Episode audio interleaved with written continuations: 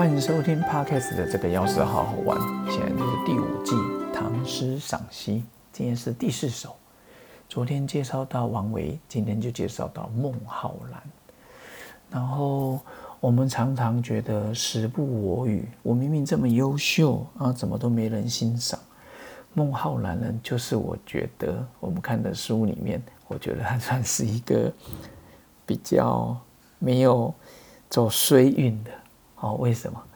因为呢，他也是很有名啊。四十岁左右的时候去京师啊，然后唐玄宗召他来说：“念念诗吧。”他就说：“不才民主气。”他本来要讲说：“啊，我呢没什么能力，所以呢很厉害的民主啊，这个厉害的就没有选我了。”可是唐玄宗我看自信也不够了，他就跟他讲：“卿自不求是，朕也未尝弃卿，奈何污我呢？”你怎么会诬赖我呢？啊，你就不用来了吧，各位，这叫做啊聪明反被聪明误了，我觉得蛮衰的。然后就隐居了入门山。我的衰是指没当官，但是你觉得他真的衰吗？我觉得不会，因为后来一定遇到一些什么天宝之乱啊。如果他当官了，拜托有没有机会活命都不知道。所以呢，看似呃很多时候。我常觉得失之东隅，失失之东隅，失之桑榆，受之失之东隅，受之桑榆啊。有时候当下你没办法知道好或不好，但是要把它拉远才能知道。所以待会念诵这一首诗给各位，就是“秋登南山寄张武”。哦，他去山上了，想到一些朋友，我们再来念念看喽。唐代孟浩然，“秋登南山寄张武”。北山白云里，隐者自一月。相望四登高，心随雁飞灭。愁因薄雾起，心事清秋发。时见归春人，沙行渡头斜。天边头若霁，江畔舟如月。何当载酒来，共醉重阳节。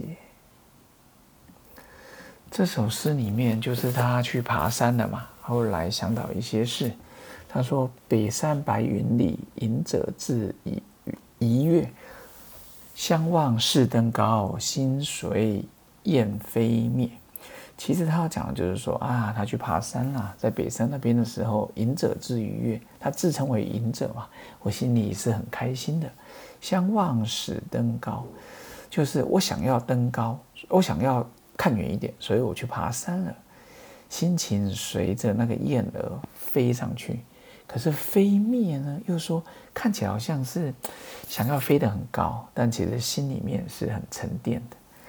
但是我常常觉得他虽然是田园诗人，但是我觉得他并没有很抒发自己的心情为什么？你看，愁因薄暮起，心事清秋发。我的忧愁呢，只要一点点的云雾起来，我就忧愁了。各位，这不是多愁善感的人吗？心事清秋发。然后我的我的兴致呢，是因为这个早秋、初秋都可以，然后他来带来的。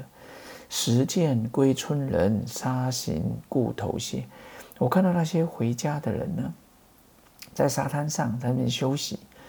天边树若跻，哦。远看天边的树林像小小的荠菜一样，江畔舟如月啊，那个沙丘呢像是弯月。各位，你觉得弯月看到月亮是很心情好的呢，还是月有阴晴圆缺？然后最后是何当载酒来，共醉重阳节？什么时候好朋友要来呀？把酒带来，就跟我们每次聚餐一样，带酒来，共醉重阳节。我们来开怀的喝酒。所以大家觉得孟浩然跟王维人称王孟，孟浩然是诗佛啊，那个王维是诗佛，孟浩然是田园诗人。我觉得他的田园诗人是因为归在山林山林里面，可是他的诗词里面，我觉得他的心情很容易随着天气而改变，一点点薄雾他就愁上心头。所以我觉得孟浩然，这我个人的感受啦。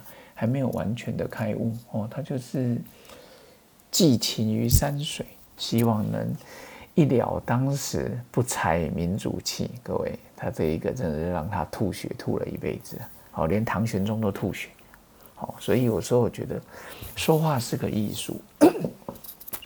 很多人说啊，我就这么直啊，有什么关系？各位，如果你的直是主子的话，现在的总统、行政院长、直辖市市长，本来要给你当个局长的，本来要给你当个顾问的，结果呢不采民主气哦，那你就别来了吧。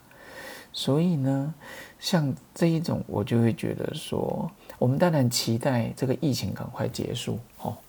何当再酒来，我亲自再酒。共醉重阳节，每个节日我们都来庆，二十四节气都来好好庆祝一下。希望大家能一扫这个阴霾啊！所以爬山记得那是真的想要登高望远，然后要记得喜阴薄暮起。你开心是因为云来了，你开心是因为山岚来了。我最爱山岚了，尤其是溪头山林溪的，当然东眼山的也蛮好的。因为我觉得心情好，何处而不自在？无往而不飞快。所以对的人在旁边，下雨天都开心；不对的人在旁边，在日本京都你也觉得不开心啊。所以现在去关岛的人最开心了，嘿嘿，因为可以打针喽。所以孟浩然写的《秋登南山记张舞》，那我也是想跟各位讲说。希望呢，大家在未来日子里，大家都能健健康康。期待下次聚会，不要酒驾的情况下，我们就把把酒言欢，好好聊天喽。